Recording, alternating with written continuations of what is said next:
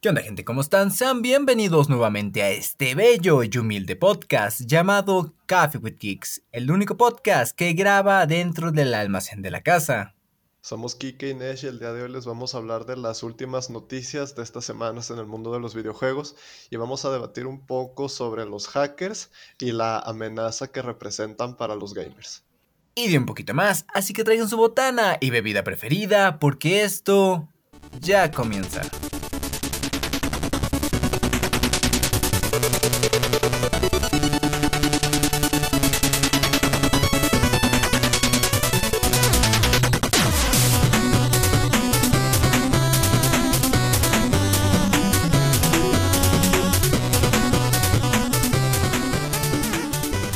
Gente? Sean bienvenidos nuevamente a Coffee with Geeks, el podcast que se graba entre cortinas y sábanas, nunca mejor dicho literalmente, con sus anfitriones Kike y Nesh nuevamente en este episodio de Carnal. ¿Cómo estás en días de San Valentín? Ah, pues bien, fíjate que yo pensaba que me iba a molestar más la fecha del día de hoy, que iba a estar amargado, pero no, la neta no, como que me valió madre. Es que es curioso, güey. Pienso que cuanto más viejo te haces, más que te valen este tipo de asuntos, güey. Sí, yo pensé que iba a estar con pensamientos así de puta madre, la gente ahí haciéndole a la mamada de que es feliz y yo aquí en mi casa. Puta madre, que esto. Y no, pues como que no. No, ya, ya como queda igual, ¿no? Ya te tienes la mente ocupada en otros asuntos, güey. Sí, la neta. Yo andaba pensando de qué puta madre, ¿cómo, cómo, cómo, cómo le hago para que el podcast llegue a más gente, banda? Comparten este podcast, banda. Si les gusta, compártelo con sus amigos. que al fin y al cabo, si se sienten solos en Valentín, tengan en cuenta que es otro día más inventado por el capitalismo, banda. Como todos. Como todos. Si a alguno le sale bien en la vida, banda, culpen al capitalismo. la vieja confiable. ¿Y qué más, carnal? ¿Qué has hecho en esta semana tan tranquila? Esta semana, así de cosas interesantes que se puedan mencionar aquí, eh, terminé de leer eh, La espada en la piedra y pues sí me gustó y sí voy a seguir leyendo la novela del mito artúrico Camelot. ¿Qué, qué, es lo que más te gustó del libro, güey? Así rápido. Lo que más me gustó de ese libro es que, a pesar de ser una adaptación de una leyenda, que pues no es como que tenga personajes con personalidad súper clara y eventos con características bien definidas. El autor lo hace bien convirtiendo una leyenda ambigua en una historia pues con personajes, con eventos y, y que tiene sentido. Eso me gustó. Fíjate que yo creía que era como una historia como tal, no una leyenda, güey. Es que el mito artúrico se supone que hay varios personajes históricos que pudieron haber sido la inspiración del rey Arturo, pero el rey Arturo así tal cual, Arturo Pendragon, hasta donde yo sé, no existió bajo ese nombre tal cual, como el mito dice. Más bien es como esas películas de basado en hechos reales. Ándale, sí, o sea, este, hasta en Midland Saga mencionan a un güey de la historia que se llama Lucius Artorius y se supone que esa es una de las posibles inspiraciones del rey Arturo y así hay varios personajes, entonces es como muy ambiguo todo, como te decía. Madre mía, ¿quién diría que este podcast fuera más allá de los videojuegos? Qué bueno que tú eres el culto, güey. ¿Y nada más, carnalito? Este, lo de la película es ahorita o al final, al final, ¿verdad? Eh, pues yo creo que al final lo metemos. Sí, sí, sí, sí. Eh, pues yo no, yo no siento mucho, güey. De hecho, los libros que estaba leyendo los les perdí un poquito el paso por andar haciendo otras cosas. Eh, dedicarme un poquito al pixel art. Eh, síganme en, Instagram, banda, para que vean todos mis, intentos de dibujos. Seis likes y tener siete. Exacto, güey. Es el Quique, el Quique con, con Q de queso, no con K, porque eso es un insulto antisemita. Aprendí a las malas. Y estaba leyendo libros de programación, güey. Curioso porque en tres años de carrera nunca me había puesto a tocar un libro de programación del tema como tal. Yo nunca lo he hecho y me gustaría. Pues, supongo que es un poco similar. Cambia un poco la perspectiva porque es como que le entiendes un poquito más porque lo estás leyendo. No lo lees así como si fuera una historia, te lo tomas más bien como guía o como manual, me imagino. Ándale, de ese tipo de manera. Y pues de eso, güey. Eh, limpiando un poco la casa y nada más, güey. Haciéndome pendejo, güey. Así que concluimos las bienvenidas, gente. Ah, antes de eso, güey. Eh, un agradecimiento y un besote enorme a Polo por ser el fan número uno del podcast. Nos escucha tan seguido que somos parte de su inicio de, Spotify. Así que, Polo, un abrazo hasta donde estés, carnalito. Gracias por el apoyo. Polo. Ah, claro que ya no eres Nini, güey. Ay, ya no soy Nini, banda. Ya voy a tener empleo. Ah, y ya tengo, ya estoy estudiando en la universidad de nuevo. Pregunten cómo. Hay que dejar la escuela. Ah. Eh, no tendré que dejar la universidad, güey. Ni yo me acordaba de eso, güey. Como que ni te importó tanto. Sí, al chile. yo solo quiero terminar. Pero bueno, banda, dicho eso, terminamos las bienvenidas y pasamos rápidamente a las noticias de la semana, que curiosamente son quincena, pero pasamos rápidamente, que hay mucho de qué hablar. Así que vamos allá.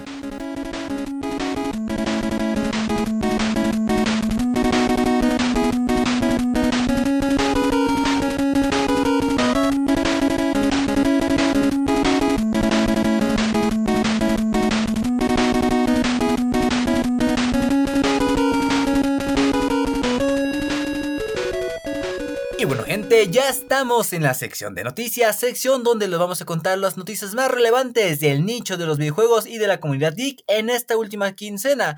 Que pues empezamos bien, banda. Eh, empezamos de que, curiosamente, la película de Sonic the Hedgehog 2 estrena su logo oficial. Paramount Picture ha presentado oficialmente el título de la secuela de la película de Sonic. Se llamará para sorpresa de nadie en este pinche mundo, Sonic the Hedgehog 2 con un logo oficialmente que apunta a una presencia más importante del personaje Tails en la secuela. La propia cuenta de la película se ha referido con el título de Rompedor Provocador, extremadamente obvio, por supuesto. Y la primera película logró grandes números en taquillas y apenas un par de meses comenzará la producción de la secuela. Además, Netflix ha anunciado que la serie de animación 3D llamada Sonic Prime eh, se estrenará. Y válgame Dios, la película del Sonic the Hedgehog 2 se estrenará eh, el, lo que vendría siendo aproximadamente hasta 2022, banda, más o menos por estas fechas. ¿Se sabe si Luisito Comunica va a ser la voz de Sonic otra vez? No se ha dicho nada, pero me imagino que ya lo estará, en unos meses la harán, lo presentarán a él para que haga sus grabaciones. Sí. Fíjate, güey, recordemos que esta fue de la, la, como que la última película que se estrenó en cines, güey, antes de que empezara, pues, lo que sabemos que empezó, güey, y que valió verga, güey. Y total que al final en las premiaciones como que iba quedando muy alto, ¿verdad? El pinche Sonic. Sí, porque todas las pinches películas se retrasaron por el coronaguatito, güey. Güey, cerró Cinemex aquí donde vivimos, está muy mamón. Ah, la verga, güey. Cerró temporalmente, güey. Mm, ¿Temporalmente? Sí, güey, está, ya ves que tenemos un conocido que trabaja en Cinemex, aclaró que fue eh. temporal. Ricardo o Perchar. Puta madre, güey, tendré que poner un pipa a eso. Ah, solo es cuando hablamos mal de alguien. Sí, pito. bueno, eh, temporal. Pechard. Hola, Pechard, si estás escuchando esto. ahora resulta que un empleado, pues no por tirarle nada, ¿verdad? Pero ahora resulta que un empleado de nivel bajo va a andar sabiendo información confidencial. Se me hace Ay, pues, difícil de creer. El, el, empleado, el empleado que más, por más común que sea, va a saber cosas, güey. O sea, tú trabajas ahí, ¿sabes? Escuchas voces, tienes conocidos, algo. Así que don't worry. No sé, pero yo había escuchado que los rumores era de que Cinemex en general se iba a quedar en bancarrota. Eso se me hace un poquito más difícil de creer, pero... veremos cómo se desarrolla la noticia en las siguientes semanas, güey. Yo digo que no, porque sería, muy puto triste, güey, porque tengo entendido que nada más cerrará una sucursal aquí en nuestra ciudad. Ahorita hay dos. O sea que todavía existe una, pero me queda bien puto lejos. si no tendremos que ver Sonic en Cinépolis, Jay. A mí me gusta Cinépolis. Hace mucho la capital del cine. Güey, ¿cuándo fue la última película que viste, güey? Antes de que empezara. ¿En, cines. En el cine, antes de que empezara todo este desmadre, güey. la última película que vi en el cine fue en la Cineteca, ¿cuenta? Sí. Era la de la mansión Winchester. Uh, esa está buena, güey. Sí, está buena. Eh, yo la última película que vi en el cine fue la de Jojo Rabbit. Ah, sí me dijiste que fuiste con tu mamá, ¿verdad? Sí, y la, la, siguiente semana iba a ver la de Sonic, pero ya pasó todo esto, güey. Pregunta para la audiencia que está escuchando esto, ¿cuál fue la última película que vieron en el cine? Y reflexionen el tiempo que ha pasado. Madre mía, un año. Oh. Ay, bueno, eh, pues dejamos la nostalgia y pasamos a la siguiente noticia. Siguiente noticia, The Last of Us 2 y sus fans se imaginan cómo se van a ver Pascal y Ramsey como Ellie y Joel. Hace un par de días se dio a conocer de forma oficial que el actor Pedro Pascal y la actriz Bella Ramsey, dos celebridades muy conocidas por sus trabajos, van a interpretar a Joel y a Ellie en la nueva serie de The Last of Us en HBO. Tras darse a conocer estas elecciones, los fans no tardaron en imaginarse cómo se verían y compartieron algunos artes y videos para visualizar estos protagonistas.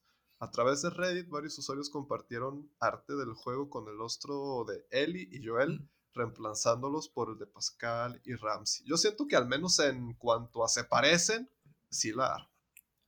Sí, bastante. Pues, fíjate, güey, yo no sabía que Ellie de The Last of Us tenía apellido, güey. Ellie Williams. Ah, no, yo tampoco sabía, nunca había escuchado ese apellido. Madre, yo tampoco, así que ya lo saben, banda. Aquí lo escuchan primero. No creo, pero aquí lo escucharon. No, el Miller como que sí se no, escucha más. Sí, sí, sí. Sí, el, lo dicen en el primero, güey. Así, muy aparte, pero lo dicen. Güey, yo digo que está bien, güey. ahorita como que el Pedro Pascal es un actor que está de moda ahorita, ha participado de Mandalorian, ahorita tiene muy alto el hype el señor y pues por lo que he escuchado de él es muy buen actor y al chile con un poquito de maquillaje y un poco de tierra en la cara, sí se parece un chingo a Joe. Y luego, según yo, es la primera vez que HBO se intenta meter tan de lleno con los videojuegos, ¿no? No, no tienen como otra serie de videojuegos ni nada así. Pues de hecho no, y ahorita pues HBO eh, está intentando como que meter mucho su cuchara para este tipo de plataformas de streaming para que la gente la voltee a ver eh, ahorita porque el mercado está muy competitivo entre lo que es Disney, Amazon, Netflix, eh, Blim. está muy cabrón a la chingada. No sé, carnal, ¿tú qué opinas respecto a esta adaptación de The Last of Us? ¿Les ves buen futuro o qué? Pues yo diría que sí, porque incluso Netflix, que son los que se supone que tienen mala fama con eso, últimamente les ha ido bien con los videojuegos. Entonces yo siento que HBO se lo va a tomar en serio, no me da la impresión de que vayan a hacer ahí un cagadero. Yo pienso que va a salir bien. Ojalá y sí, güey. O sea, yo, yo le tengo buena fe. O sea, la historia de Last of Us es buena y es. Yo digo que tiene para dónde agarrarle, güey. No sé cómo tendrán que adaptarla. el error o el supuesto error puede estar más bien en decisiones narrativas. Pero en cuanto a actuación, en cuanto a dirección, en cuanto a calidad, yo veo muy difícil que hagan un mal trabajo. O sea, si la van a cagar va a ser con la historia, probablemente. Bueno, Carlito, pasamos a la siguiente noticia y que es, aparte de hablando de HBO Max, este mismo servicio llegará a México en junio con un montón de contenido. El nuevo servicio de streaming de HBO tendrá un montón de emocionantes estrenos durante los próximos meses. Por esto, varios les interesa saber que llegará a México en algún punto de junio de este mismo año 2021.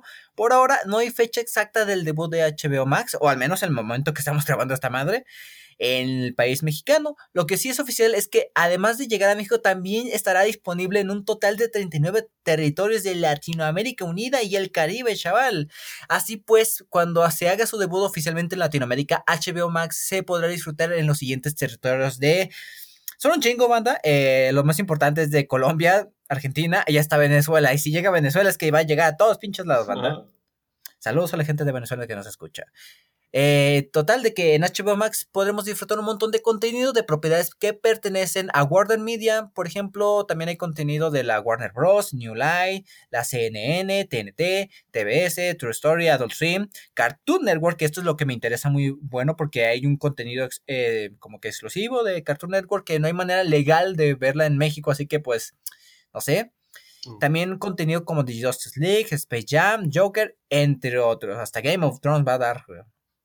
¿Será barata la suscripción a, esta cosa o tú crees que esté por arriba de Netflix, por arriba de Disney yo, Chécate, yo estoy pensando cómo es HBO. HBO es medio carero con sus servicios, así que yo estoy en un precio de entre 300 a 500 pesos mexicanos.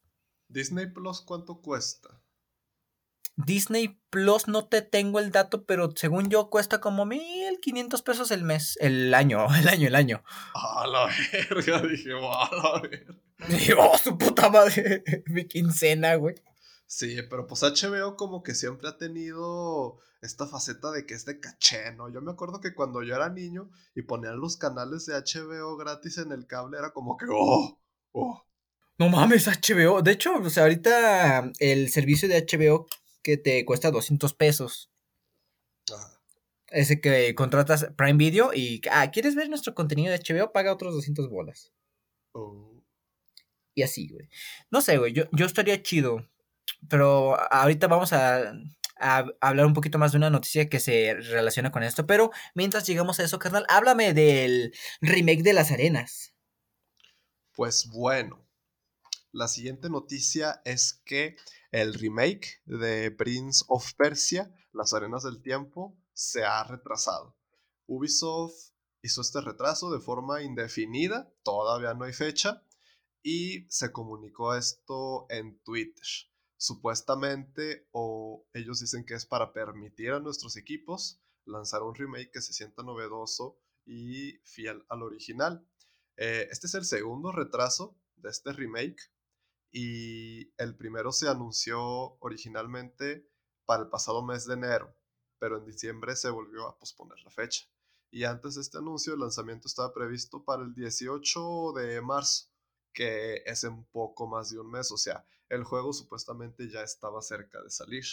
Pero si recordarán el tráiler que salió, no me acuerdo en qué evento salió, pero la gente no estaba contenta porque los gráficos, en cuanto a escenarios, en cuanto a escenarios no tanto, pero los modelos de personaje parecían sacados de los Sims o algo así. Sí, ya, ya cuando te las acercabas y ¡ay, güey! 2021, güey, madre mía. Sí pues ojalá, o, sea, yo pienso que ese juego tiene mucho potencial para estar muy bien, pero con detallitos como esos, mm, sí puede ser decisivo, ¿no? De que o la gente les guste o no les guste. Mira, es buena señal, güey. Eh, siento que si Ubisoft se decidió retrasarlo es porque, ok, vimos que podemos mejorarlo mucho más y darle un contenido de mejor calidad a nuestro público. Así que es buena señal, güey. ¿Cuándo se tarda? ¿Quién sabe? Pero pues, eh, Supongo que que Ubisoft no es tanto de retrasar juegos, güey. No puedo pensar en un título reciente que Ubisoft haya retrasado. Así de manera indefinida, no, güey. Pero también es. O sea, tú que has jugado más juegos de Ubisoft, así. Ubisoft es como que un representante de alto nivel gráfico. Mm, depende del juego. Yo digo que nomás con Assassin's Creed, porque luego con el. con The Division, la verdad no. Con el. Ah, ¿Cómo se llama el juego? Con Rainbow Six Siege, un poquito, sí. Pero luego con los juegos estos de Ghost Recon, no tanto. Entonces, no realmente. No son de esos juegos que llevan al límite la generación en la que están. No, no. O sea, pues, buena calidad, pero no como que exponente, cabrón. Ah, y otra es que se me hace que el estudio que está haciendo este juego dentro de Ubisoft es un estudio totalmente nuevo. Entonces a lo mejor por eso se están mm, tardando. Un poquito de inexperiencia, maybe. Sí. Eh, bueno.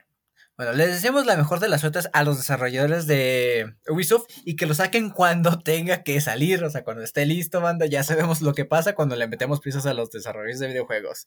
Ah, CD Projekt. Ya hablaremos, ya hablaremos un poquito de eso. bueno, pasando a la siguiente noticia, que hasta esto me dieron ganas de meterlo en busca de data, pero ya estamos aquí, banda. Así que proseguimos con que el creador de Terraria cancela definitivamente la versión de Stadia después de que Google le retiró el acceso a sus cuentas.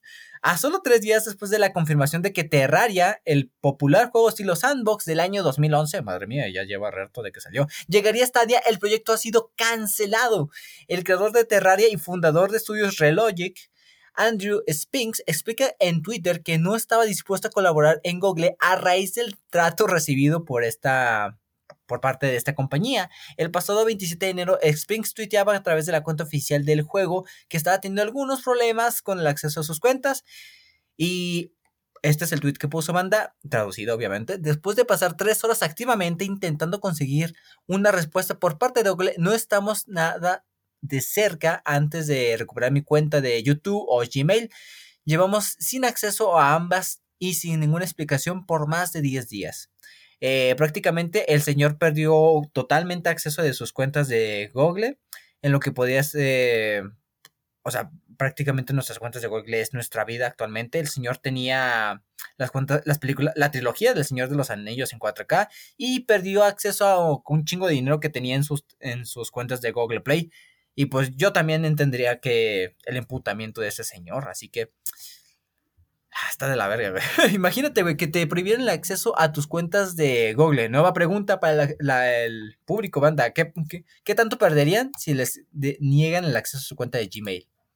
Yo pienso que eso está curioso, güey, porque por unos lados tu Google es muy grandísimo y tienen proyectos muy grandes de los que depende mucha gente, pero por otro lado, de repente sus servicios se caen y sin importar quién seas, al parecer no hay forma de recuperarlos fácilmente. Este, ya ves que al Fede Lobo le quitaron su canal hace unos meses, creo. Y no es como que por ser el Fede Lobo y por ser un youtuber grande le dieron solución rápido, ¿no? Él se estuvo. No, güey, se tardó un ratito. Ajá, y luego, por ejemplo, o sea, en el ámbito de la tecnología, eh, Google tiene proyectos de, de sistemas gestores de bases de datos que imagínate que tienes toda una startup que depende de tu base de datos y de repente ya no te puedes meter a tu cuenta de Google. Te mueres ahí, o sea, ¿qué te cuelgas.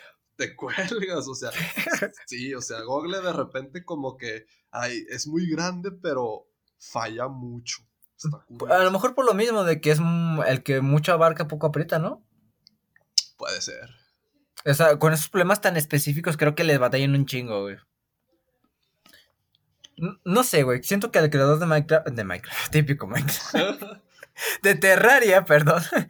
Pues no le afectarían mucho las ventas. Fuera de que pues perdió dinero en sus cuentas de Google Play. Y pues no mames, todo lo que tendría en esas cuentas, güey. Está de la chingada, güey. No sé, güey. Yo digo que estuvo bien esa movida de que, ¿saben qué? No me atienden, pues ya, cancelo mi juego, perros. Otro ah, dato curioso, eh, Google Stadia cerró sus, sus estudios desarrolladores, güey. Eso es otra historia más adelante, ¿no? No, de hecho no lo tengo, no lo tengo notado, así que lo digo de una vez, banda. Eh, Google Stadia está valiendo madre poco a poco. Se está marchitando lentamente, güey. Sí, tenían un estudio para hacer juegos First Party en los que tenían a gente medio importante. Tenían a una productora de los primeros tres Assassin's Creed, este, Jace Raymond se llama. Y pues ella renunció, cerraron los estudios y pues sí hay un poquito de caos en Stadia. Está curioso, güey, porque también estaba leyendo que iban a añadir 100 juegos de otros estudios desarrolladores. Y yo, está rara la condición del Google Stadia, pero yo creo que un día de estos también va a morir. Güey. Pues nomás sigue vivo porque pues es de Google y tienen ahí dinero a los güey. Pues, pues sí, güey. Y pasamos a la siguiente noticia, canal, que tiene que ver con tomas de cámara no provocativas. Mass Effect Legendary Edition cambiará algunos de los planos de Miranda en la trilogía original. El anuncio de su fecha de lanzamiento, Mass Effect Legendary Edition, desembarca el 14 de mayo y se ha arrojado nueva información y detalles sobre esta edición especial. Aparte de los ajustes gráficos y el añadido de todos los DLCs posteriores, se hicieron varios cambios que se están conociendo ahora. Algunos son planos y tiros de cámara que se van a reajustar, planos que seguro son recordados por muchos jugadores. En una entrevista el equipo de desarrollo informó sobre esta decisión y estamos hablando específicamente de algunos planos que se centraban en la figura de Miranda Lawson, concretamente sus glúteos. Parece que el equipo de BioWare quiere reajustar sus planos para ofrecer un punto de vista menos volcado en eso según se explica, no se ha llegado a cambiar los modelos completos, sino más bien se reajustaron los planos y los ángulos. O sea, que sigue estando culona, pero no lo vamos a ver tan de cerca. Exacto. Pues, pues yo pienso, o sea, mm, es que habría que ver, porque claro, está la discusión de, ah, pues en el juego antiguo se veía el mismo plano, pero como el modelo no era tan detallado, no era tanto un problema. Me imagino que ahora con modelos más detallados, sí será así como que decir, güey, güey. Güey, eh, eh, ¿has visto el, específico ángulo que, muchos se quejan? No, O creo que sí, pero pues no sé. Búscalo, ponle Mass Effect eh, Miranda. ¿Miranda qué? Lawson. Así búscalo rápido. Eh, prácticamente, yo no lo veo mal, güey. Eh, el juego de Mass Effect ya es un juego que se desarrolló hace mucho tiempo. La mentalidad de los gamers en ese, en ese entonces, bueno, más bien de los estudios desarrolladores, era de que hacemos personajes llamativos para con un buen sex appeal para llamar la atención de los gamers. Ajá. Y pues ahorita pues ya cambió un poco la sociedad, ya no se tienen esas mismas esos mismos pensamientos. O sea, sí, pero ya no se hace tan descarado. O sea, lo veo bien. Es un ajuste a las épocas actuales, güey. No lo veo como censura o tal, güey. Sí, porque pues una cosa es que los juegos puedan tener desnudez, pero ya de que un plano en un momento, pues que no tiene nada que ver, pues tampoco, güey. O sea, no es como que vayan a quitar todo el sexo del, juego, porque me, tengo entendido que puedes cochar en el juego, güey. Sí, sí, creo que sí. Así que pues no le pedo, nada más de que vamos a... Ya, no vamos a enfocar tanto el culo de esta señora. Sí. Así que es una buena noticia, banda. Pasando a la siguiente noticia que es mejor aún, Kingdom Hearts llegará a PC y estará exclusivamente para Epic Games Store tenemos buenas noticias para los PC gamers que sean fans de los JRPG, porque se confirmó que la serie de Kingdom Hearts está en camino a PC como exclusiva de la Epic Game Store. En su presentación enfocada en próximos lanzamientos para la Epic Game Store, ya, ya no voy a decir el nombre completo, Epic Games confirmó que Square Enix está, está trabajando para llevar la saga de Kingdom Hearts a PC. Estos son comports de las colecciones de Tomo Aire, Kingdom Hearts HD 1.5 más 2.5 Remix, Kingdom Hearts HD 2.8 Final Capture Prologue y Kingdom Hearts 3 y su DLC Remind. No entiendo por qué tienen nombres tan complicados los Kingdom Hearts. Son japoneses, nunca los entenderemos. Son japoneses. Bueno, también estará disponible Kingdom Hearts Melody of Memory. Creo que este es un juego, es un juego más de ritmo. Eh, todas estas entregas de Kingdom Hearts están disponibles, estarán disponibles en la Epic Game Store a partir del 30 de marzo de este mismo año, banda. Así que preparen las carteras porque tengo entendido que los juegos más baratos de estas entregas van a salir de a partir de 40 dólares y creo que el más caro va a ser de 60 dólares. Así que pues ah, vayan calculando con su relativa moneda nacional, carnal. Yo nunca he jugado un Kingdom Hearts, ¿tú sí? Yo jugué el 1, no lo entendí. no lo entendí, güey.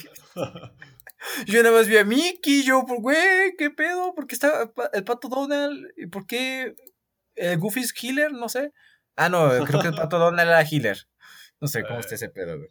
Pero tengo entendido que esos juegos son muy populares, tienen una fanaticada muy aguerrida, güey.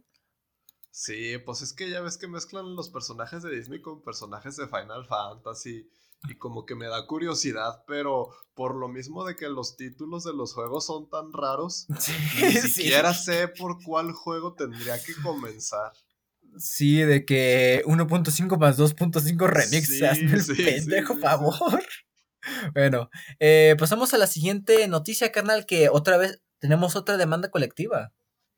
Seguimos hablando de demandas y la próxima es hacia Sony a causa del drift en el control de PlayStation 5. Una firma de abogados de Norteamérica presentó una demanda colectiva contra Sony por las razones que les acabo de mencionar. Este bufete de abogados publicó hace unos días un formulario para que distintos usuarios que hayan sufrido este problema puedan unirse a la demanda. Están como la típica morra que reúne firmas ahorita, por así decirlo. Entonces la demanda se presentó el día 12 de febrero y asegura que el control es defectuoso. Específicamente los mandos que se utilizan para operar con PlayStation 5 contienen un defecto que hace que los personajes o el juego se muevan. Eh, para los que no sepan, el drifting es el típico fallo que ocurre, me atrevo a decir, en la mayoría de consolas, en el que tras cierto tiempo de uso, tu control se le queda pegada a la palanca en cierta dirección y sí puede llegar a ser muy molesto. Este defecto interfiere significativamente con el juego y compromete la funcionalidad del, man, del, control. En la demanda se citan varias noticias sobre el drift, así como comentarios de Reddit, y también se acusa a Sony de haber conocido este defecto eh, en el DualSense por quejas de usuarios y de equipar el DualSense con los mismos componentes analógicos del mando de PlayStation 4. Entonces, el control de PlayStation 4 tenía este problema y al parecer sabiendo eso, utilizaron muchos de los mismos componentes para crear el mando de PlayStation 5 y por eso se, se alega que sabían el problema y aún así decidieron eh, proceder. Sacarlo del mercado. Sí, y, y esa es la demanda. O sea, tenemos que tener en cuenta en esta situación que dos factores. Uno de que el drift es natural, pero ya pasa en los controles ya mucho, mucho después de su uso, güey. Sí. O sea, yo tengo, yo tenía un Xbox clásico y con su control, y el control ya, ya tenía estos 12 años, o sea, ya, ya tenía el drift. Pero el problema es de que pues, la consola no tiene ni, ni medio año que se lanzó y ya tiene este tipo de problemas con los controles. Eh, hasta cierto punto se comprende porque en cierto punto la tecnología es nueva, entre paréntesis, porque se reutilizaron algunas piezas del, del control anterior de la PlayStation 4. Y pues no creo que sea necesaria esta demanda colectiva. Yo creo que sí. Me imagino que para saber qué tanta gente se le tiene que devolver el control, güey. Pues me imagino que en futuras entregas. A mí sí me parece medio alarmante que en que cuatro meses que tiene a la venta la consola, salió en diciembre, no, en dos meses ya haya casos de gente que presente este problema. Porque pues yo, por ejemplo, tengo mi primer control del PlayStation 4. El PlayStation 4 lo compré en 2017. No, en 2016 ah, compré mi PlayStation 4. Y en verdad el control no empezó a tener estos problemas hasta hace recientemente. Entonces, dos meses, yo digo que sí es un problema. Me imagino que el Sony tendrá que responder a estas personas insatisfechas y pues reponer controles y pues mejorar la calidad de los controles, cabrón. Sí, ya ves que en el caso de Switch Nintendo sí medio ofrecía soluciones. Pues, pero aún se presentan, güey. O sea.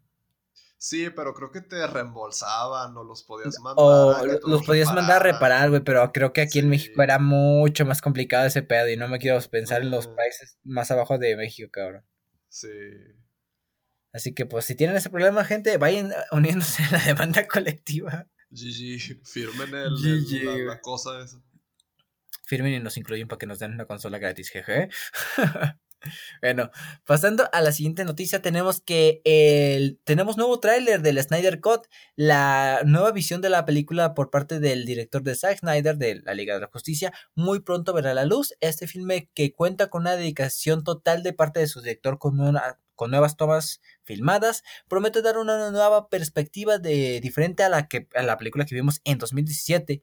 El nuevo adelanto que nos mostró en recientes días se nos muestra que la película tendrá una visión más distópica, como que con un futuro más cabrón, más de la chingada, teniendo añadidos como un Superman siendo controlado por Darkseid, spoilers, banda, spoilers que aparecen en un tráiler, inclusive una nueva versión del Joker interpretada por Jared Leto, o sea, a veces es el mismo Jared Leto, pero como que una nueva visión del Joker, que en esta ocasión parecerá que será un aliado de suma importancia para Batman.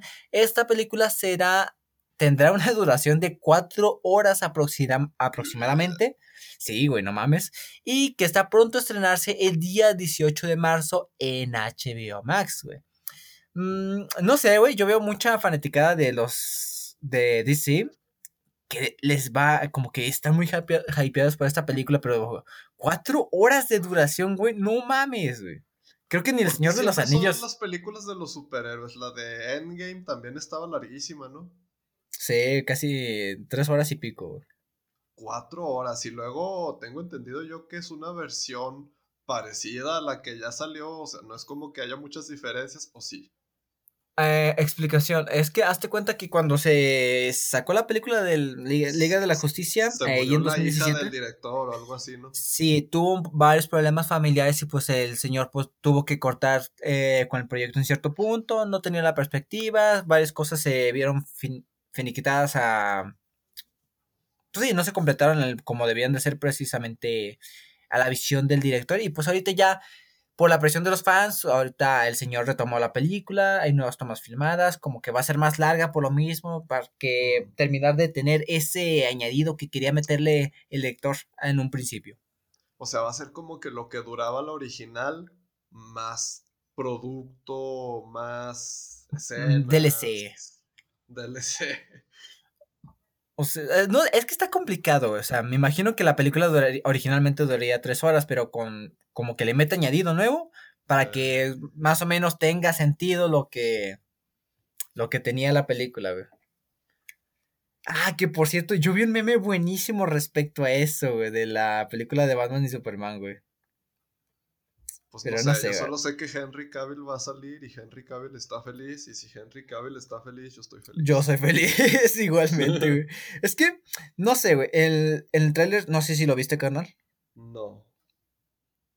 Bueno, prácticamente en el tráiler pues, nos enseñan así un Batman bien edgy, con traje negro, disparando láser con los ojos rojos. Y joder, chingada, ese Superman se ve amenazante. Y también se nos muestra un Joker así como que más demacrado, con el pelo largo, así top. Como si lo hubieras maquillado y lo hubieras metido un chingazo para desmaquillarlo, güey. Se ve Batman sigue siendo Ben Affleck? Sigue siendo Ben Affleck. Oh. Ah, mira, aquí está el meme que me encontré de eh, es referente a la película de, la Liga de la Justicia. Ah, no, de Batman vs. Superman. Y dice, Batman y Superman se hacen amigos porque sus mamás se llaman iguales.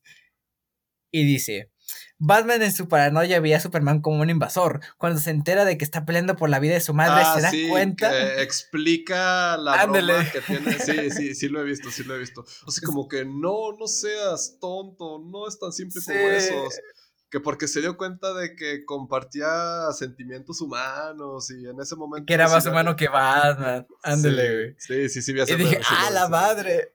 Ah, sí, eh, malditos débiles de cerebros. Y yo, ay, cabrón, no lo había pensado de esa manera, güey. Pero, o sea, creo que no lo busqué, no lo, mm, no lo explicaban también, güey. O sea, lo tuvieron que rebuscar muchos fans para mm, eso, güey. Pues es que tampoco puedes sobreentender que nomás hicieron compas porque su mamá se llaman igual. O sea, si hay gente que se creyó eso de verdad, pues qué pedo, ¿no? O sea. O sea, yo no vi la película, o sea, yo me lo creí. Yo sí la vi en el cine, yo sí la vi en el cine, sí, sí. Ah, o sea, tú solo, tú solo entendiste por eso. Güey. Sí, o sea, no me acuerdo de nada, pero si ves la película, sí queda muy claro que no es porque se llaman igual sus mamás y ya. Tu mamá se llama Marta. Pero está bueno, está bueno el meme, banda, yo no lo entendí, ya me explicaron, gracias memes por existir. No sé, ah, sí, es lo que queríamos explicar, de que la película de este, el Snyder Cut de la Liga de la Justicia se estrena el 18 de marzo, pero como dijimos anteriormente, el servicio de HBO Max no va a llegar hasta julio a Latinoamérica, güey. Así que no va a haber una manera legal de ver esta película por los próximos, ¿qué? ¿Cuatro meses? Pues la vemos en Cinemex. Ah, no. Ah. Ah, tampoco está anunciado que vaya a salir en cines, al menos aquí en México, güey. Así oh. que, Cuevana. Recuerden, banda, que este podcast no promueve la piratería. Excepto con los libros, al parecer. Cállese. continuamos. Bueno, continuamos, banda. Eh, tristemente, terminamos la sección de noticias con una nota negra.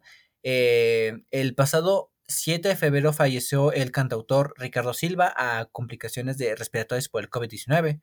El reconocido cantante y actor de doblaje mexicano Ricardo Silva Elizondo, quien marcó la infancia de miles de personas alrededor del mundo con sus grandes canciones, eh, pues falleció lamentablemente una víctima más de esta pandemia. Eh, desde pequeño, el señor Ricardo Silva tuvo un gran amor por la música e interpretó muchas canciones típicas de la cultura mexicana y durante su adolescencia cantó composiciones de sus amigos y de las cuales tenía su propia banda y ya en su adultez el señor Ricardo Silva interpretó muchísimas canciones de las series animadas y los animes de los 80, 90, por lo cual se hizo muy popular este autor. Eh, principalmente la canción de Chala Chala del anime Dragon Ball Z, que fue el que tienes, le debe mucho de su popularidad. Y pues sí, lamentablemente a este señor falleció. Yo le tenía un chingo de estima. Yo sí me agüité bastante cuando salió este tipo de noticia eh, el pasado 7 de febrero, cabrón. Es triste cuando pues pasan. Es que de verdad era muy icónico para los niños aquí en México. Y ya cuando investigas un poquito más de su carrera, te das cuenta que estaba en todas partes, güey. O sea, ya no tanto en, en las recientes fechas, pero lo que eran 80, 90, prácticamente su voz está en todos lados. Sí, o sea, no es muy famoso a día de hoy, o no era tan famoso a día de hoy, pero se nota que tiene mucha trayectoria ese señor. Dejó, dejó una marca en la gente de nuestra generación y pasada de nuestra generación. Ah, recordaremos con mucha estima al, al señor Ricardo Silva eh, por su gran talento y las interpretaciones que hizo. Eh, una buena noticia de esto es que eh, su trabajo no finalizó por completo. En recientes, en recientes días, en su canal de YouTube se estrenó un video en el que interpreta una canción de Shingeki no Kyojin.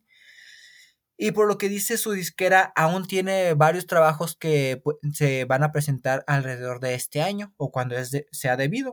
O sea, todavía tenemos un poquito más del señor Ricardo Silva por escuchar. Afortunadamente, no tenemos un poquito más de escuchar del señor. Que descanse en paz. Que descanse en paz el señor Ricardo Silva. Como dijeron muchas personas y como dijo él, el cielo resplandece a nuestro alrededor. Y con eso terminamos la sección de noticias banda, pasamos al tema de la semana.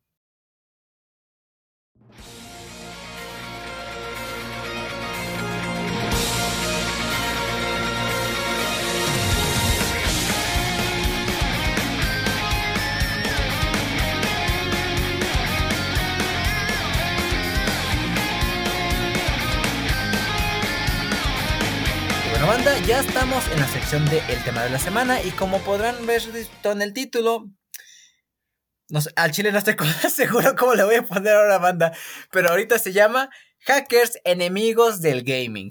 Eh, vamos a hablar un poquito lo que vendría siendo eh, pues, cómo, cómo afecta este tipo de ataque de hackers a las compañías desarrolladoras y distribuidoras de software y cómo se han visto estos ataques recientemente multiplicados en recientes días, güey, que se han visto hasta usuarios muy comunes, güey, que hasta eh, comentamos anteriormente a youtubers, que últimamente se ha visto mucho eso de que los youtubers los hackean los rusos, güey, que principalmente estos ataques, no sé qué tienen los rusos, güey, pero atacan muy cabrón, güey, son buenos hackers los hijos de su... Los respetables señores. Son enemigos de, de todos desde el inicio de la historia del mundo. Y a ver, carnal, eh, comenzamos esto con antecedentes de este tipo de ataques.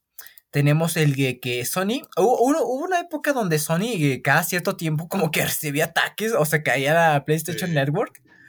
Eh, aquí tenemos el artículo de, bueno, la noticia, el añadido, más bien, de que hubo un robo de 70 77 millones de usuarios de PlayStation Network allá por el lejano 2012, güey. Me imagino que cuando no tenían tanta seguridad o como que ya no lo tienen, no sé cómo está en el pedo de la seguridad informática, no somos especialistas en ese tema, pero había una época donde era muy frecuente de que Sony le estuvieran chingando datos de ese tipo y pues ahorita ya no es tan frecuente. Y también... Sí, en los inicios del PlayStation 3, no me acuerdo tanto de este ataque específicamente, pero Sony tiene un amplio historial de, al parecer, ser muy vulnerable ante algunas cosas, porque sí, como dices tú, este, antes los atacaban muy seguido. Y luego un caso de ataque que fue muy famoso, estoy casi seguro que sí te has de acordar, fue en Navidades de, ah, sí, cierto. de 2013 o de 2014 por un grupo que se hacía llamar el Lizard Squad.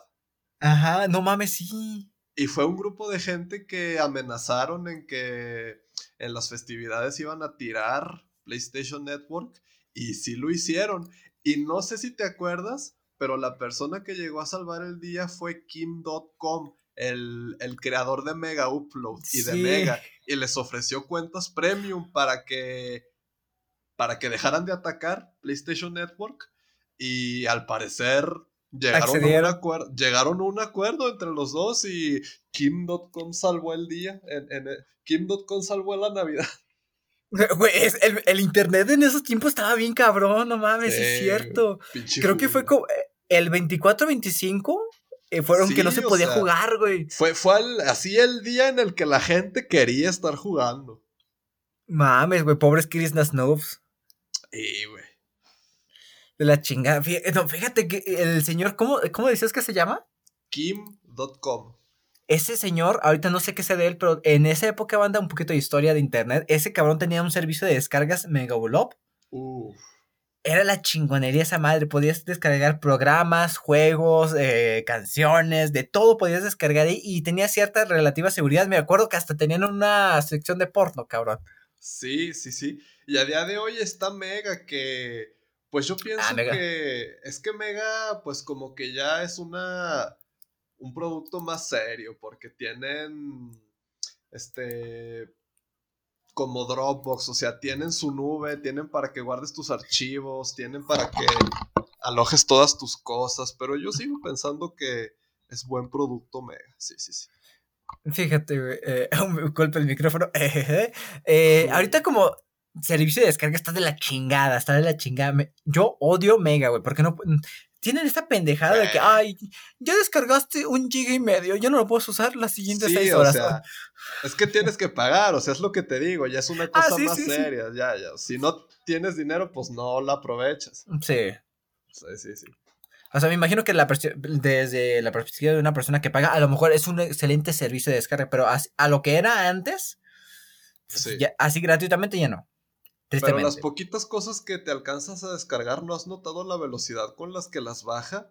Ah, ese sí está chido. O sea, está muy raro porque como que ni siquiera utiliza tu internet para descargar las cosas. Porque, por ejemplo, pongámonos en... Eh, imaginémonos que descargas 500 megas y primero ves que como que los está descargando el navegador. Y dices, ah, pues esto va muy ah, rápido. Ah, sí. Ahorita lo va a descargar mi computadora y se va a tardar. Y no, y se termina de descargar en el navegador y ya te lo pasa completo. No sé qué pinche magia negra hagan, pero pues sí. Palabras de estudiantes de tecnologías. bueno, un, otro antecedente que al parecer Nintendo ha sufrido mucho de estos ataques de hackers. Algunos no tan maliciosos. Un ejemplo de, de ataque más bien informativo es de que no hace mucho tiempo, Nintendo sufrió un ataque que, en el que se vieron involucradas más de 300.000 cuentas de usuarios que fueron hackeadas con todo y datos personales en los que se incluyen pues nombre, apellidos, bueno, los datos que le metes a tu cuenta de Switch, incluidos pues tarjeta de crédito y ese tipo de cosas. Y también tenemos casos que se ha visto involucrada información de juegos de la plataforma de la gran N, juegos de la de la ¿cómo decirlo? de la Switch, no, Piensa, cabrón, de la pinche Wii. Esa madre. La, eh, la Wii.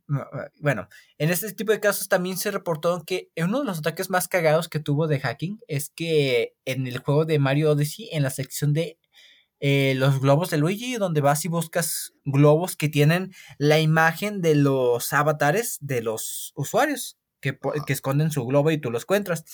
Como que un ataque y que los hackers tenían acceso para cambiar la imagen de tu perfil. O sea, tú nada más puedes cambiar el foto de perfil en Nintendo Switch de personajes de Nintendo. O sea, ya te tienen imágenes predefinidas.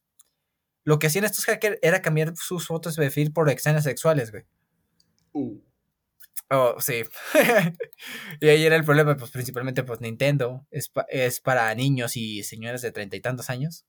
Está cabrón, güey. Pues es que sí hay muchos niños utilizando esas consolas, la verdad.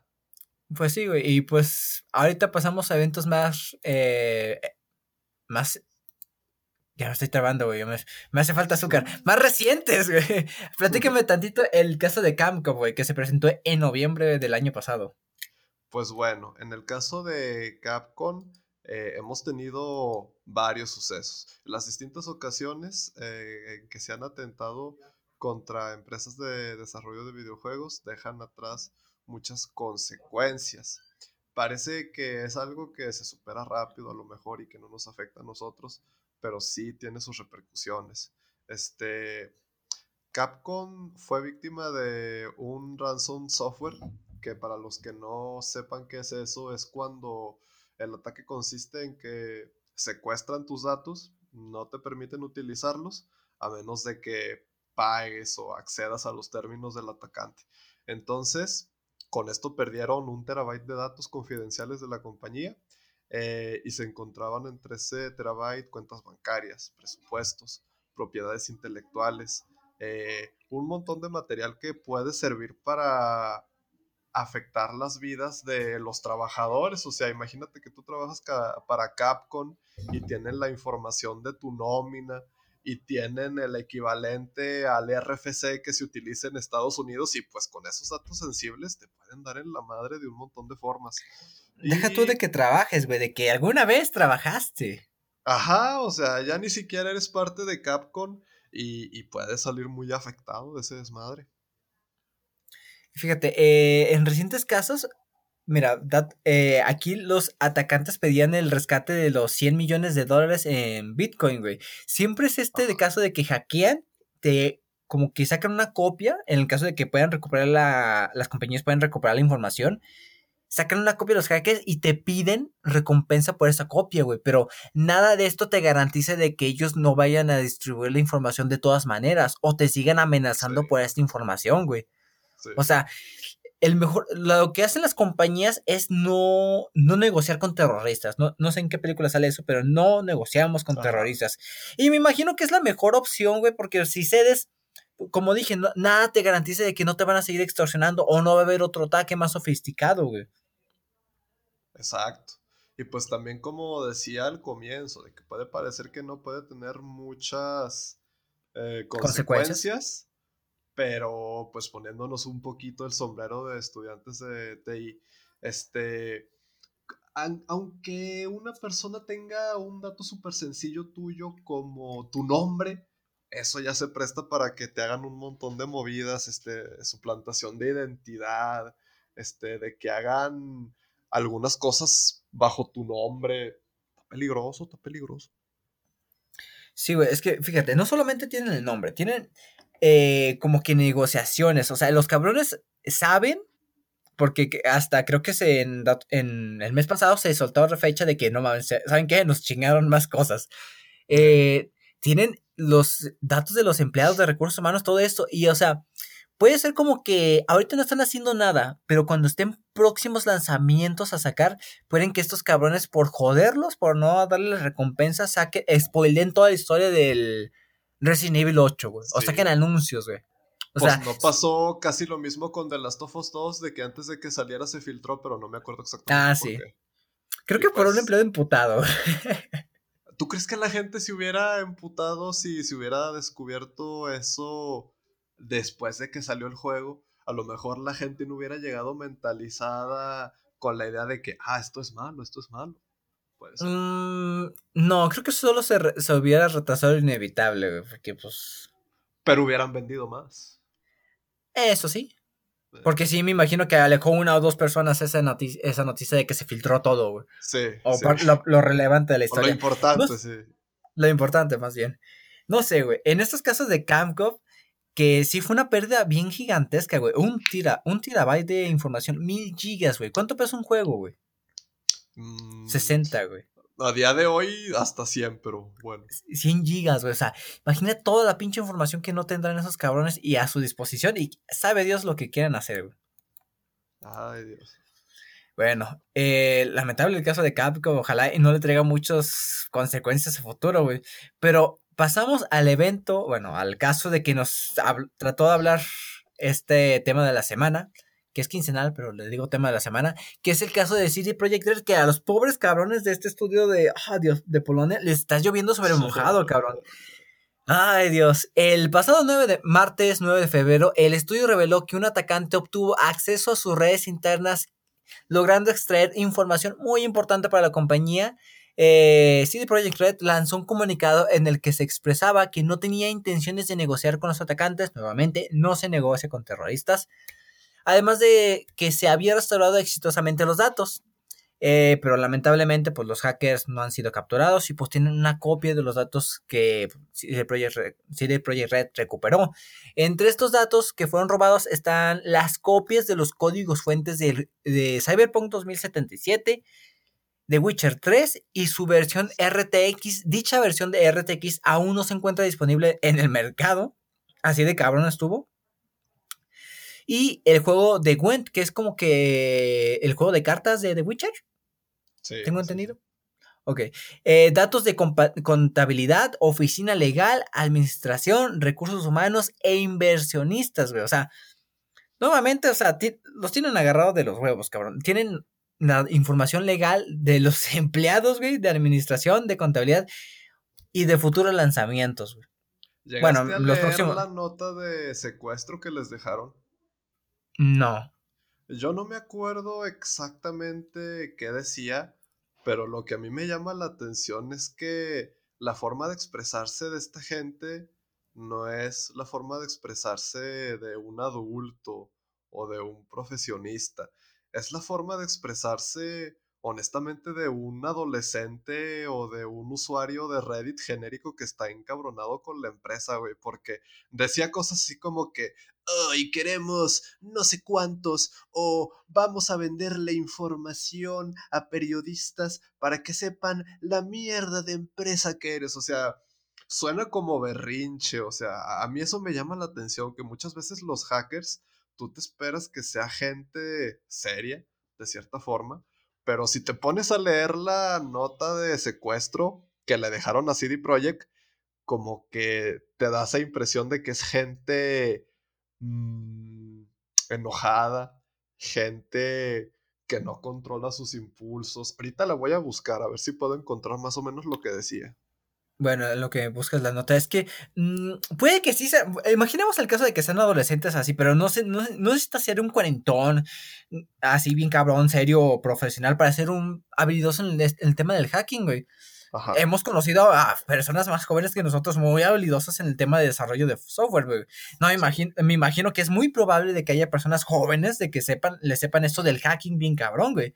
Y lo curioso es que todo este tipo de ataques son desde Rusia, güey. Es hackers rusos, güey. No sé por qué. Ay, ya encontré la nota, güey. No va. A ver, lela, lela, lela. Mira, al principio dice: Hola, CD Projekt. Es un, es un blog de notas, güey, que al parecer les dejaron. A la madre. y dice: Ha sido epically pound. Ya ves que utilizan pound así como que para decir, oh, este, fail, este, te ganas. Sí, sabes lo que es pound, ¿no? O sea, P-W, P-W-N de, así como, epically pound. Y luego dice, hemos vaciado copias completas de código fuente de tus servidores de performance para Cyberpunk 2077, Witcher 3, Went y versiones sin salir de, juegos. Mm, también dice también hemos vaciado todos tus documentos en relación a contabilidad, bla, bla, bla. Hemos encriptado tus servidores, pero sabemos que te puedes recuperar de respaldos. Y luego dice, eso es lo que mencionaba yo antes, eh, si no llegamos a un acuerdo, entonces tu código fuente será vendido o filtrado en línea y tus documentos serán enviados a nuestros contactos en el periodismo de videojuegos. Tu imagen pública va a caer por el cagadero, o sea, dice, will go down the shitter. Tu imagen pública caerá por el cagadero, incluso más, y la gente verá lo mierdera que la, la, forma mierdera en que tu compañía funciona. Dice, we'll see how shitty your company functions.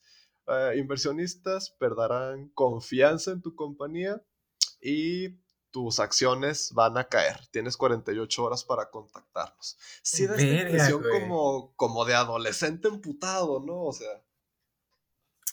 Es que no me imagino de que ah, llega aquí un, no sé, el cabrón que se habrá dado cuenta de este desmadre, llega, se sienta en su computadora, pone su cafecito en el escritorio, abre el servidor y no hay nadie, solo en blog de notas. ¡Ah, qué pedo, güey! Como cuando se te virulea la memoria y te encuentras un acceso directo, güey. Yo, ¿qué pedo, qué pedo, qué pedo, qué pasó, güey?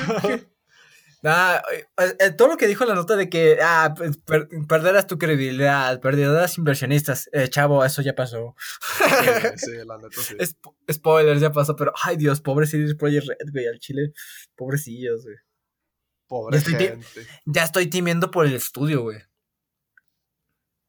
pues es que yo pienso que en el punto en el que estaban antes, en el que todo mundo los alababa, yo ya no creo que regresen ese punto. En el punto en el que estaban por The Witcher 3, yo no creo que regresen fácilmente. Güey, no. Fíjate, güey. Hablemos un poquito de las consecuencias inmediatas. Ah, porque, banda, eh, estas supuestas amenazas de 48 horas al parecer se cumplieron porque en un foro de hackeo ruso había información donde ya se habían subastado la, información de, eh, de, CD Projekt Red por un precio aproximado de 7, millones de dólares. Y según esto, la, la, prueba de esto es de que se soltó parte del código fuente del, del juego de Gwent. O sea, imagínate, güey, hay un cabrón que él sí quiere compila Gwent y, y lo cambia y, y, y, lo hace un juego porno, o yo qué sé. Oye, este episodio hemos dicho mucho la palabra porno. Es que sí, fíjate, fíjate la, las consecuencias de esto es de que los juegos, lo que es vendría siendo The Witcher, The Witcher 3 y su próxima versión RTX van a ser pirateadas el mismo día que salgan, güey. Gwen, me imagino que van a salir hackers, versiones pirateadas, güey, el mismo CD Projekt Red, digo, el Cyberpunk. O sea, a lo mejor van a sacar hacks. No sé si Gwen se puede jugar en línea, pero si se pudiera jugar en línea, pues van a salir hacks, la gente va a vender trucos. A la verga, güey. Güey, ¿crees que esto, este pedo se sigue repitiendo, güey? Por lo que veo, va a estar a la, va a estar, va a estar a la alza este tipo de ataques a compañías de videojuegos. Güey. Sí, pues los ataques no se van a detener. Lo que puede cambiar es cómo se defienden. ¿Cómo responden las, compañías? Sí. Porque eh, ya hemos visto esto, no sé, banda, no sé si a sus youtubers de preferencia oye, hayan conocido algunas de estas noticias de que ha habido muchos hackeos por parte de a youtubers, influencers, pierden cuentas de la nada. Hemos visto casos del Fede Lobo, yo he visto casos de eh, creadores de contenido de LOL que de repente, oh, banda, me hackean el canal de Facebook, de YouTube, perdón, y ya lo están vendiendo a criptomonedas, cabrón. O sea, siempre es eso, en, cuando pasan estos casos de YouTube, siempre es de que, ah, me hackearon el canal y ahora es un canal que se dedica a streamear de, de criptomonedas, güey. No sé por qué, güey, siempre pasa eso. Y ahorita, pues, yo estoy temiendo mucho a futuro eh, en estos lanzamientos de, de, The Witcher y no sé qué pase con el DLC de Cyberpunk 2077, güey. Tengo una ligera esperanza de que, no, ligera esperanza, tengo esperanza de que CD Projekt Red se va a mantener porque al fin y al cabo la compañía no depende de los, los juegos que ya salieron, sino de lo que vayan a salir en el futuro, güey. Y ahorita por lo que tiene. falta mucho tiempo, güey. Imagínate cuánto tiempo nos faltará para su próximo gran juego. Cállate, güey, cállate. No. otros, 10 años, su puta madre. Verga, güey. Ah, porque eso sí, porque se la llevan con puro marketing como 4 años al parecer. Luego ya ah, empiezan a hacer el juego. No sé, güey. Es curioso porque eh, el tipo de ataque que utilizan este tipo de hacker es el RAM software, que el que mencionabas hace rato, que, que, obtienen tu información, la encriptan y no te dejan acceder a la información. Lo que ellos te venden, bueno, lo que te reclaman es que les des dinero para que te den una llave para desencriptar toda la información. O sea, la compañía tiene toda la información, pero no puede acceder a ella, está encriptada, está como que con un candadito, manda. Y pues está de la verga, güey. Y principalmente porque el software que utilizaron para el ataque de CD Projekt Red se llama Hello Kitty RAM Software. Eh. Y no sé, güey, yo tengo miedo por lo que vaya a pasar a... Imagínate estudios indies, güey, estudios más grandes, güey. Sí, o sea, si o no da la impresión de que es demasiado fácil, de, que es más fácil de lo que debiera. De hecho, güey, o sea, ya pone... Me imagino que las demás compañías ¿Cómo, ¿Cómo va el dicho de que si ves a tu vecino cortar sus barbas, ve remojando las tuyas? Eh. O sea, que se vayan preparando para un putazo, que vayan reforzando su seguridad, güey. Sí. No sé, eh, imagínate que en un futuro las, los tipos de los eventos de gaming se vean jodidos por esto, güey. De que una hora antes del el evento, pum, los hackers rusos ya anunciaron todo, güey. Y, nos arruinaron la sorpresa, cabrón. Porque siempre son los rusos. Porque siempre son los rusos. Es que, curiosamente, no sé si te acuerdas de las películas de los 80, 90, güey. Los malos eran los rusos, güey. Sí, sí. Nos lo advirtieron. si, hay banda escuchándonos de Rusia, no nos hackeen, por favor. no, hay, mucho que, que les podamos dar, banda. Así que, la neta no. Somos un par de estudiambres estudiantes bien cabrón, pero si nos quieren ayudar con números o bots, estaríamos agradecidos. Ah, no sé, carnal, ¿algo más que añadir al tema del hacking? ¿Algún tema? Pues, pues no sé, yo pienso que esto en cuanto a los ataques no va a cambiar, pero esta es el típico caso de las cosas para las que no se prepara a veces la gente porque piensan que a ellos no les va a pasar como las pandemias y, los ataques de hackers. Creo que se debe mucho, mucho tiempo encerrado. Ah, pues voy a quiero una compañía de software. Sí, eso haré. Puede ser. Bueno, pues yo quisiera cerrar el tema de la semana con la recomendación, banda, de que eh, usen contraseñas un poquito más complicadas. No, así que vamos, voy a implementar mis clases de seguridad informática. Consejo número uno, no utilicen palabras comunes. Segundo número, el segundo consejo, no utilicen fechas de nacimiento. Y tercer consejo, cámbienlas cada tres meses. Ay. Y si no las pueden recordar, ténganlas escritas escondidas en un cajón. Yo hago eso, güey. Tengo, ah. tengo un cajón con todas mis contraseñas escondidas, güey. Yo utilizo la misma contraseña en todo, puta madre. Aguas, aguas, güey.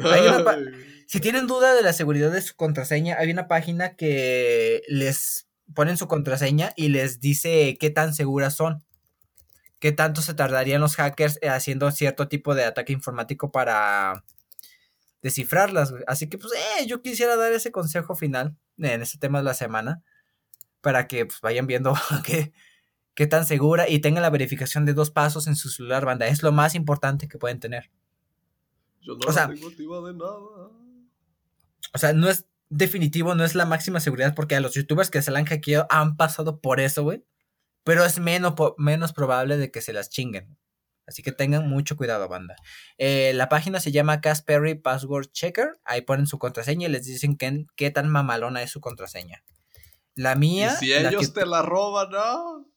Ay, pues nada más. O sea, no saben de qué pedo. O sea, es una contraseña, güey. Bien podrías haberte alimentado en ese momento para checarla si es segura, güey. Mira, mi contraseña, la que tengo eh, en el correo principal, dicen que es muy buena. Tu contraseña es resistente al piratero, a la piratería y que según eso se tardarían 199 siglos en descifrarla.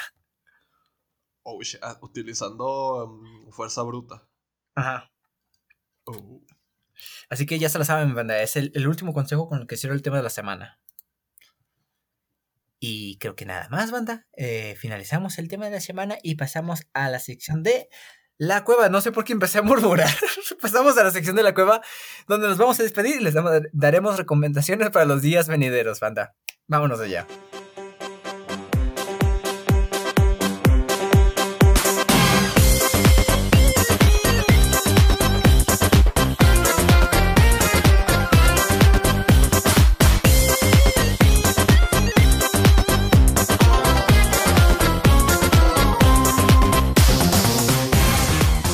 Ya estamos en la sección final final de este humilde podcast, La Cueva, sección donde nos despedimos y les daremos recomendaciones para los 10 venideros para que se entretengan en lo que llega el próximo podcast. Carnal, tú que sí tienes recomendaciones, háblanos un poquito.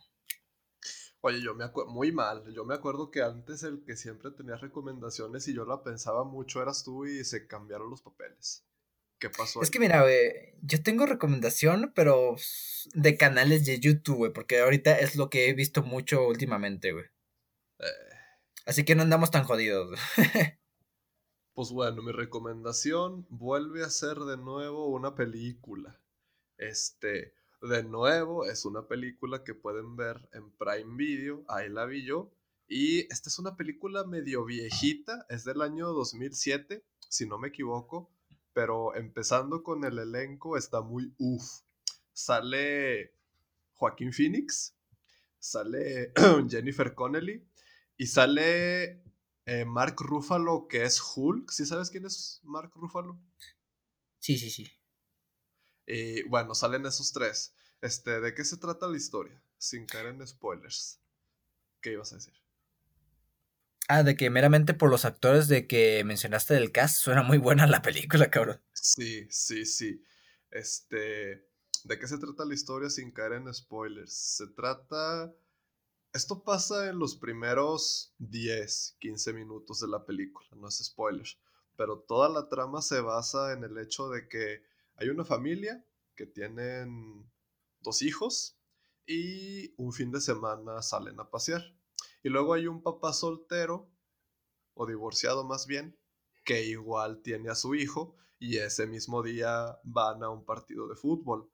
Entonces, en la noche de ese día, estas dos familias coinciden en el mismo lugar y sucede un accidente, dejémoslo así. Entonces, de ese punto en adelante, la película se centra mucho en una de las familias, mostrándote el lado de la víctima, de la víctima definitiva, y por otro lado tienes la otra familia o el papá divorciado afrontando la culpa.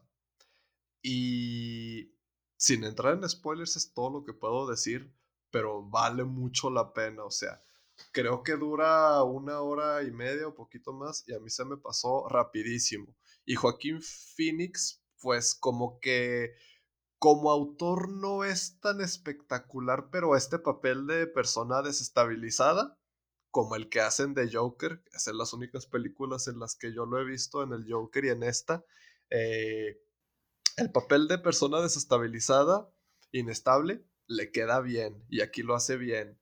Este, se llama El Camino de la Redención. ¿En qué plataformas, carnal? Prime Video es donde yo la vi y me parece que no está en ningún otro lado. Cuevana. Ah, no, ya, mucho más con Cuevana. Mira, yo, yo de recomendaciones que puedo hacer en esta semana, en esta ocasión, banda, es de animes, porque es lo que he visto últimamente, güey. Me he visto lo que vendría siendo el doblaje en español latino de Kimetsu no ya, ya iba, eh, Demon Slayer. Ahora sí me lo vi completo y no mames, güey.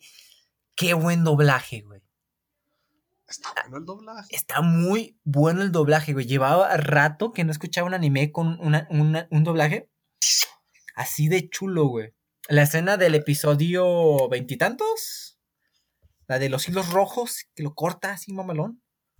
¿Esa? Mm, el malo malo. El, el, Ya ves que empieza a girar y hay abros de fuego, cortar. Ah, ya, sí, sí, sí, sí. No mames, esa escena, a la chingada, güey. Se, le oye la voz quebrándose de que, oh, debo seguir. No, está muy buena. Eh, banda, uh si no saben cómo acceder a este doblaje en Netflix, eh, descarguen la extensión de Google o la VPN y ya podrán acceder a su cuenta en Netflix con región de Estados Unidos. Meramente pueden verlo como que una hora de usar el VPN una hora y se tienen que esperar como dos horas para volver a seguirla. O sea, me tardó un ratito en ver la serie, güey. Pero es un doblaje en qué idioma. ah, eso, se va a edición. Español latino. ¿Y por qué solo puedes verlo como si estuvieras en Estados Unidos? No sé quién fue el pendejo que está en un doblaje latino en, Estados Unidos, güey. Eh, tengo entendido. De no ya iba, se confirmó segunda temporada, ¿no? Sí. Eh, recientemente en estos días, creo que ayer, antier, se confirmó la segunda temporada. O sea, ya está recién confirmada cuando salió. O sea, ese anime fue muy popular cuando salió. Pero, ya la segunda temporada sigue después de la película, me imagino, ¿no? Así es. Ah, o sea, tienes que ver la película. Así es. Está medio raro eso. Todavía no tiene doblaje ni subtitulaje mm, oficial, me No, no, no. Esa sí nos va a llegar. Está bien raro el asunto con las películas eh, de anime, güey, porque los, animes los vemos aquí pirateados horas después de que salieron en Japón, güey, pero con las películas sí nos tenemos que esperar el año y medio, güey. No sé cómo funciona, güey. Me imagino que se tienen que esperar a que salga el DVD o algo así. Hackers, pónganse al tiro para algo bueno por una vez. Sí, cabrón, no, chinguen. Yo no estoy fregando el pobre CD Project Red. sí, sí, enfóquense en otras cosas. Y me puse a ver otra vez Shingeki no Kyojin desde cero, güey. Y pues otra vez la recomendación, güey. Está muy buena la, la ah. historia. Porque me gusta como la historia que te va, como los misterios que te va plantando planteando, se resuelven muy bien al final de la tercera temporada y te dices, oh shit, man, todo tiene sentido. Y ya.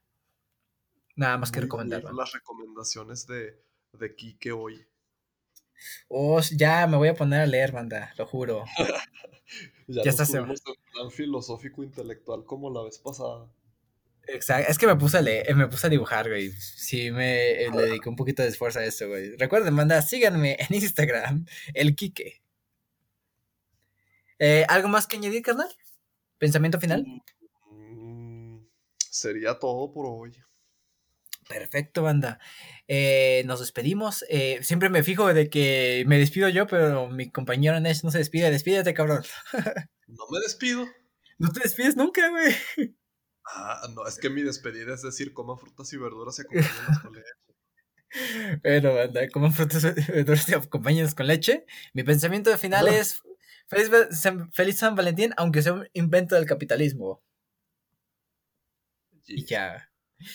Bueno, banda, dicho eso, y sin nada más que decir, nosotros nos vamos.